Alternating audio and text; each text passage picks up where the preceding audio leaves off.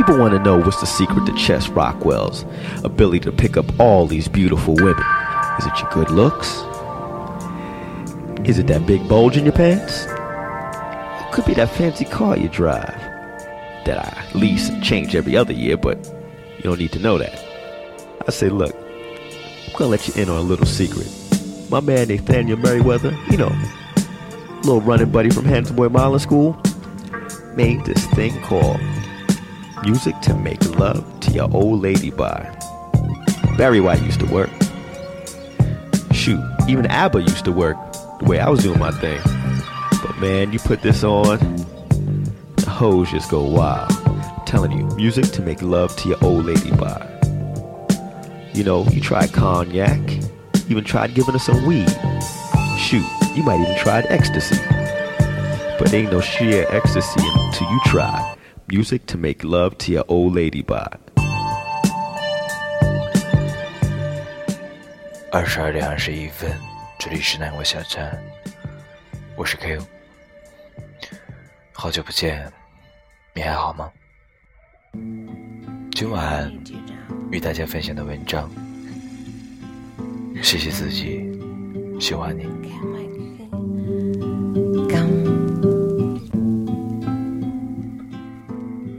我和现在刚在一起的时候，他在北京，我在沧州，两个城市相隔不远，但终归还算得上是异地。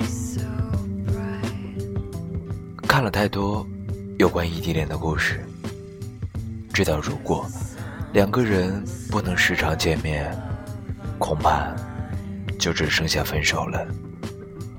所以。当有人问我为什么当初什么准备都没有就来到北京的时候，我的回答是：因为不想和他分手。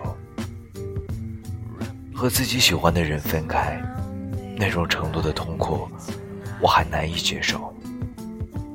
因为恐惧分离，所以才有了改变的勇气。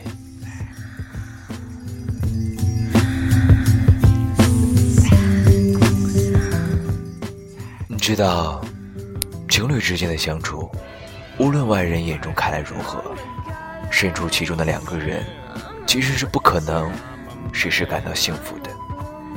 争执或者失望，总会来临，感到未来渺茫，无法继续。不过，即使当时无比绝望，可回忆起来，却都是让人怀疑的事情。为什么自己？会如此激动的小事，再到后来，这些小事也就成了小谈。比如，你又吵我睡觉了，今天的家务谁来收拾？你吃掉了我买的最后一点零食，听音乐不要太大声。你又没等我自己偷偷先吃东西，等等。似乎愤怒也好，失望也罢。所有坏的情绪，都在事情发生当时，拥有某种存在感。这之前，或者之后，都很难会有。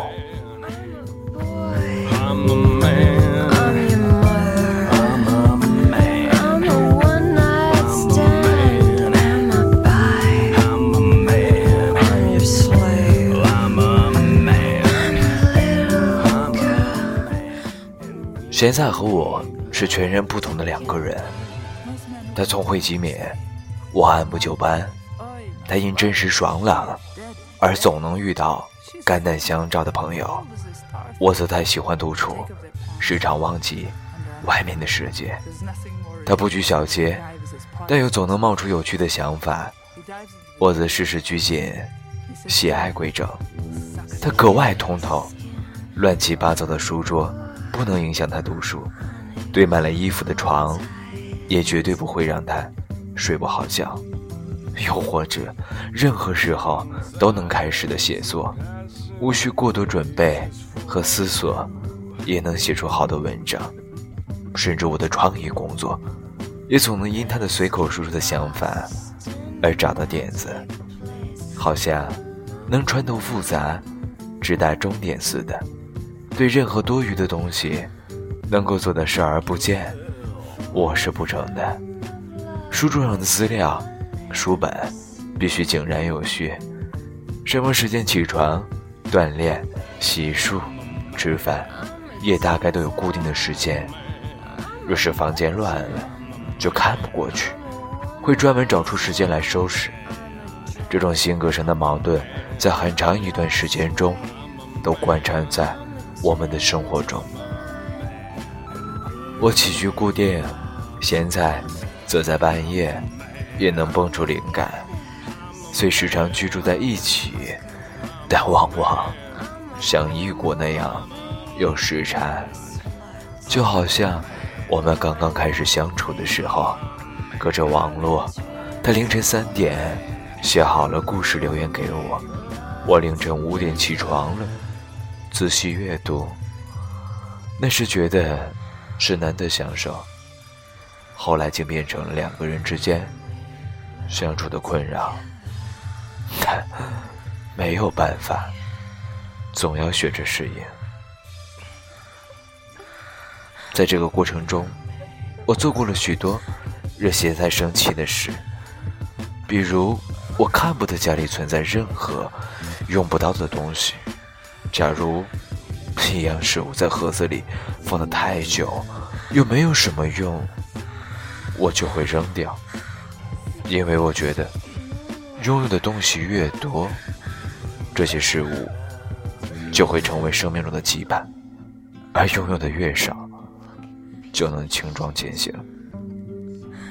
这个道理自然。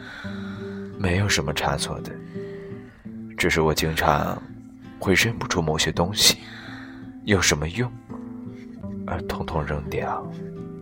比如桌子上有两个粉红色、灰褐色的塑料方块，一面是纵横线条做成的细小方格，一面是密密麻麻的挂钩，类似方便快要粘鞋那样的东西。我将它们当成垃圾扔掉了。现在找不掉，和我抓狂。后来我才知道，那是他卖假头发的东西。虽然看起来像他脑袋上贴了膏药，不甚美观，但比发箍要来的方便。于是我道歉。他心血来潮想要学化妆，买来睫毛膏也被我不小心扔掉了。他冲我嚷嚷。虽然立刻自言自语地说：“反正化妆比写小说还累算球了。”他还是要道歉。他买了很多种颜色的瑜伽垫来运动，最后好多个都没有用到，也被我收拾收拾扔掉了。他跑来打我，于是道歉。数次之后，我开始反思，看起来的自律、整洁。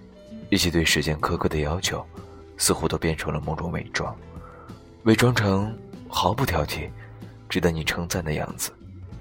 但事实上，他们最后都成了不去了解恋人的借口。我渐渐的对他生活失去了了解的耐心，大部分时间，所谓忙于工作的敷衍，好像是沉浸在自己的世界里，但同时也将对方。排斥在门外。我猛然发现，自己可能并没有走在一条当初设定的路上。长久的恋情，内心的安稳，也忘记了当初深思熟虑的这个世界上，对自己来说最重要的事情是什么。于是有了两个人之间更多的交谈：这个口红是什么色号？你又买了什么好看的衣服？下次可以到哪里去旅行？等等，这渐渐让我们之间的关系重新变得亲密。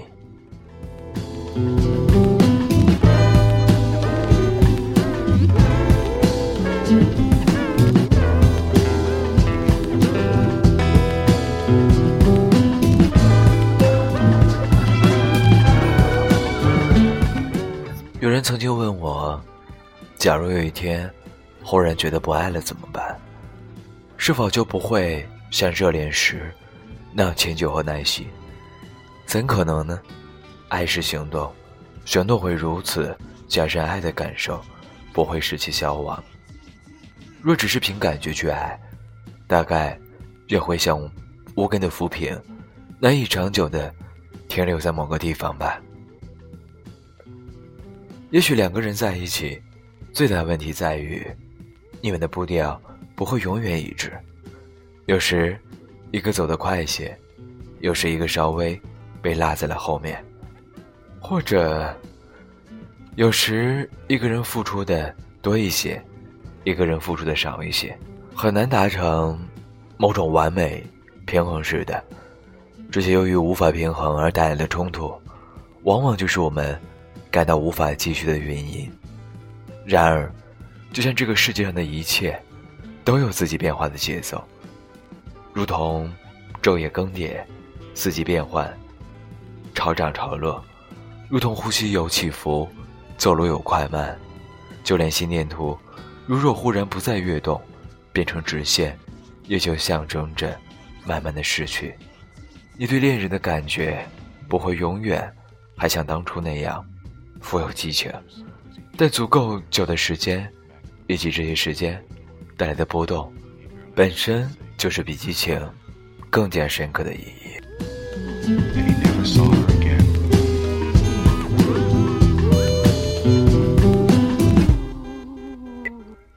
一直都觉得，两个人之间的相处，应当是和艺术或者拥有创造性的其他美好事物有着相同的规则的。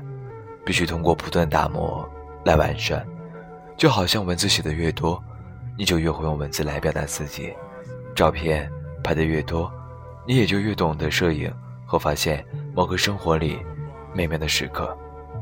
运动的年头越久，你的身体也就越灵活。那和一个人相处的时间呢？是否也是时间越久，越有默契？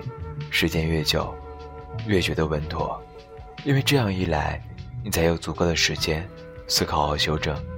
毕竟，从不存在完美的感情，如同也从不存在彻头彻尾的绝望。岁月逝去，事物更迭，世界千变万变，唯愿当初那份想要认真经营感情的初心不变。我曾像个笨蛋，不懂得与人相处，而和你在一起的点滴。都让我对自己，对这个世界，认识的更清楚了一些。谢谢自己，那年喜欢过你，这是我至今为止做过的最好的事情。少不思。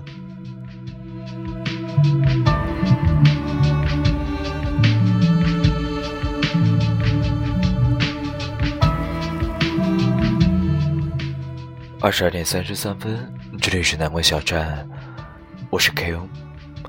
好久没有更新节目了，然后你们竟然也没有催我更新节目，看来 K.O 和南国小站并没有让你十分喜欢。不过也好，我会按照我自己的节奏来吧，慢慢回归自己，不一定会录制你们喜欢的声音。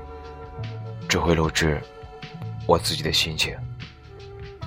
今晚依然微醺了，所以音乐有一些出格，文字依然是别人的文字，声音依然是我的声音。